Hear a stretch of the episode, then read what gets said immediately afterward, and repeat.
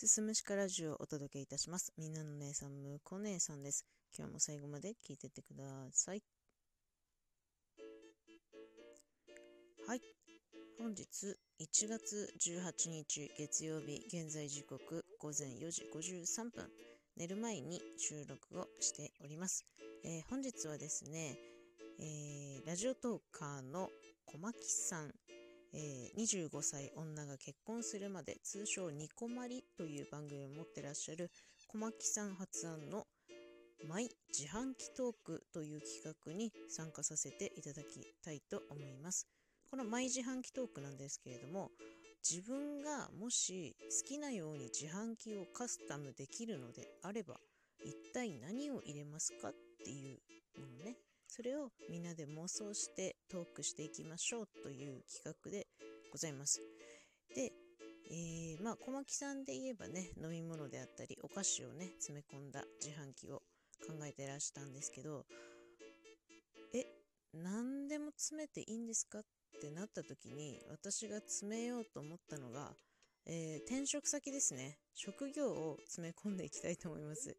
えー、私はですね現在、え主人と共に経営している居酒屋の女将をですね、6年半ほどですね、続けております。そんな私が転職するならという職業を自販機に詰め込みたいと思います。というわけで、まず自販機に詰め込む職業をね、一つずつご紹介していきたいと思います。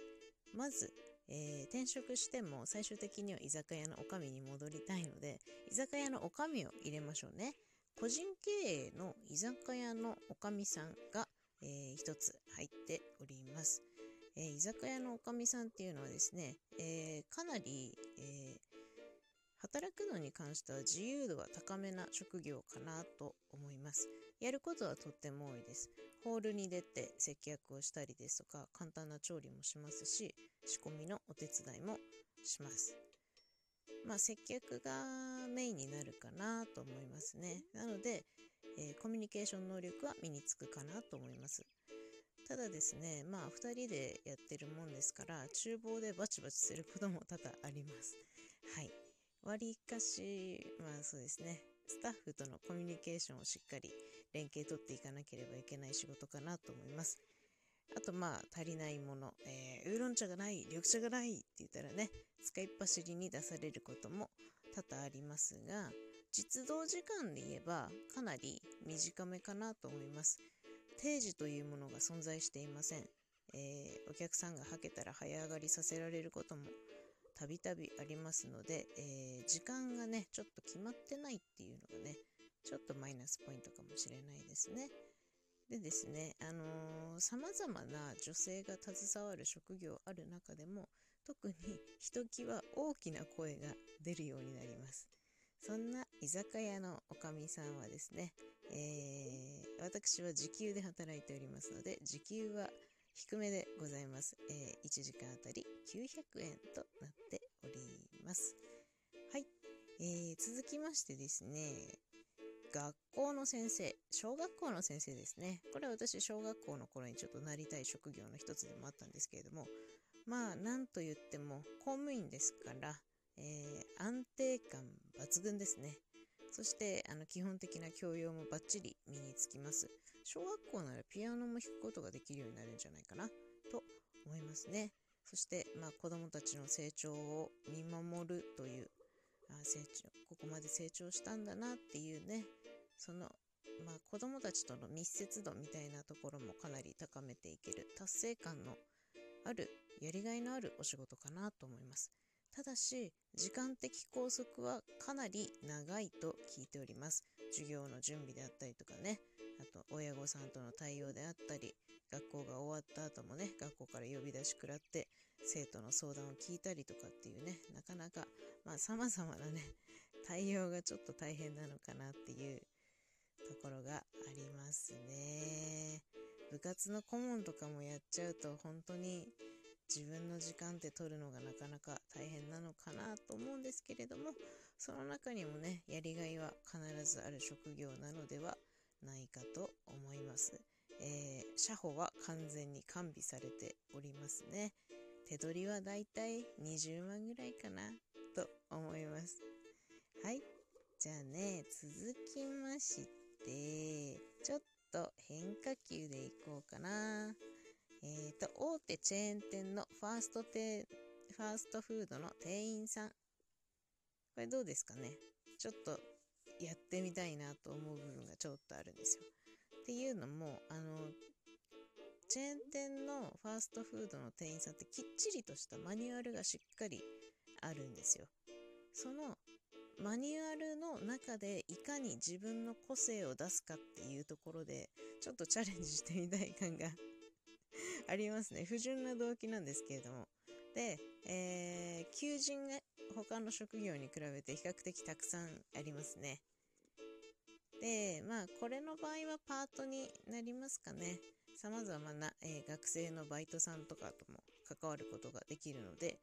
え、ちょっと気分的には若くいられるんじゃないでしょうかなと思います。そのカチカチのマニュアルの中にいかに個性を出すか、万が一のね、イレギュラー対応をどのようにこなすかっていうちょっとやりがいを見出していきたいなというところでございますね。時給はね、安めになっちゃいますね。1時間あたり、だいたい850円ぐらいになるかなと続きまして、これまたちょっと変化球ですね。えー、夜のお仕事をしましょう。水商売でございます。夜の超、えー、キャバ嬢であったりとか、クラブのね、キャストであったりとかっていう職業もちょっとやってみたいなと思っております。えー、北海道ではですね、え、一般的に言われるキャバクラのことをニュークラっていう風に表現します。北海道でキャバクラっていうと、おさわりありのセクキャバっていう意味になっちゃうので、えー、私がなりたいのは、まあ、そうですね、おさわりなしのニュークラの方。ただ、年齢がちょっと32なので、ニュークラちょっとそろそろきついから、クラブとかのね、キャストやってみたいなーなんてね、思ってますね。これはもうとにかくコミュ力がめちゃめちゃ上がるのと、人脈がすごく広がる。トーク力もきっと上がっていくに違いない。で、身なり気使う仕事だから、見た目も美しくなっていくんじゃないかなって思います。うんが、が、やっぱり、その、お客さんを、こう、いかにね、自分のお客さんを作るかっていう部分では、相当苦しむことにもなるし、女の職業なので結構病むと思います。あとね、まあ、イベントごとがあれば営業ラインをしなきゃいけないとかってね、ちょっとまあ大変そうな部分もあるかなと思うんですけれども、これがなんと、えー、時給高めでございますね。1時間あたりだいたい3000円ぐらいになるんじゃないかなと思います。あと、まあ、この職業ね、これ私の偏見なんですけど、辞めたいと思ったらすぐ辞めれるっていうメリットがあります。えー、続きまして、えー、生命保険レディ生命保険の営業の女性ですね。これどうですかね？ちょっと営業の仕事もしてみたいななんてこともね、考えております。これはもう営業力がね、確実に身につきますね。あともうその一つのことに特化した知識がすごく身につくものだとも思います。えー、固定給プラス契約取れば取るほど稼げるっていうね、やりがいのある仕事だと思います。ただし、ちょっとノルマ的な部分にね、追われたりとかっていう負担はあるのかなと思います。あと、まあ、お休みの日でもクライアントから電話がかかってきたら対応しなきゃいけないとかっていう意味では、ちょっと休日返上の部分もあるのかなっていうのと、あと、まあ、クライアントのとの距離感の取り方もちょっともしかしたら難しいかもしれない職業なのかなと思いますが、えー、こちらも社保完備、えー、お給料もちょっとお高めにいただけるんじゃないかなということで、まあ、手取りはだいたい30万ぐらいかなということで設定させていただきました。えー、最後に、女優さん、どうですか？ちょっと今私お芝居に興味あるので、女優さんも入れてみましょう。これはね、もう、やりがい度であればナンバーワンだと思います。その、まあ舞台に出ます、映画に出ますって言った時のね、演技してる時のアドレナリンの量はおそらく今まで挙げた中でもナンバーワン。でもうたくさんのオーディションを受けて自分で仕事を取りに行かなきゃいけないっていう大変さもあるんですけどその仕事を取った時の達成感もねまたひときわ大きいのではないかなと思いますまあ下積みとかね大変だと思うしレッスンとかも大変だと思うんですけどこれはね当たるとでかいもうビッグな夢が見ることのできる本当に夢のある職業だと思います。といったところで、えー、自販機にね職業をぶっ込むっていうちょっと珍妙なことをしてしまって、えー、このマイ自販機トークという企画の本旨を崩してしまったら大変申し訳ないなと思うんですけれども、えー、私がもし自販機自分で作れるならお金チャリンチャリンって入れてあ転職しようポチってできる自販機が欲しいなと思って職業を詰め込んでみました。はい。この度は小牧さん大変楽しい企画をありがとうございました。皆様のね毎自販機トークたくさん聞かせていただきたいと思います。といったところで今日は締めたいと思います。最後まで聞いていただいてありがとうございました。また次回もよろしくお願いいたします。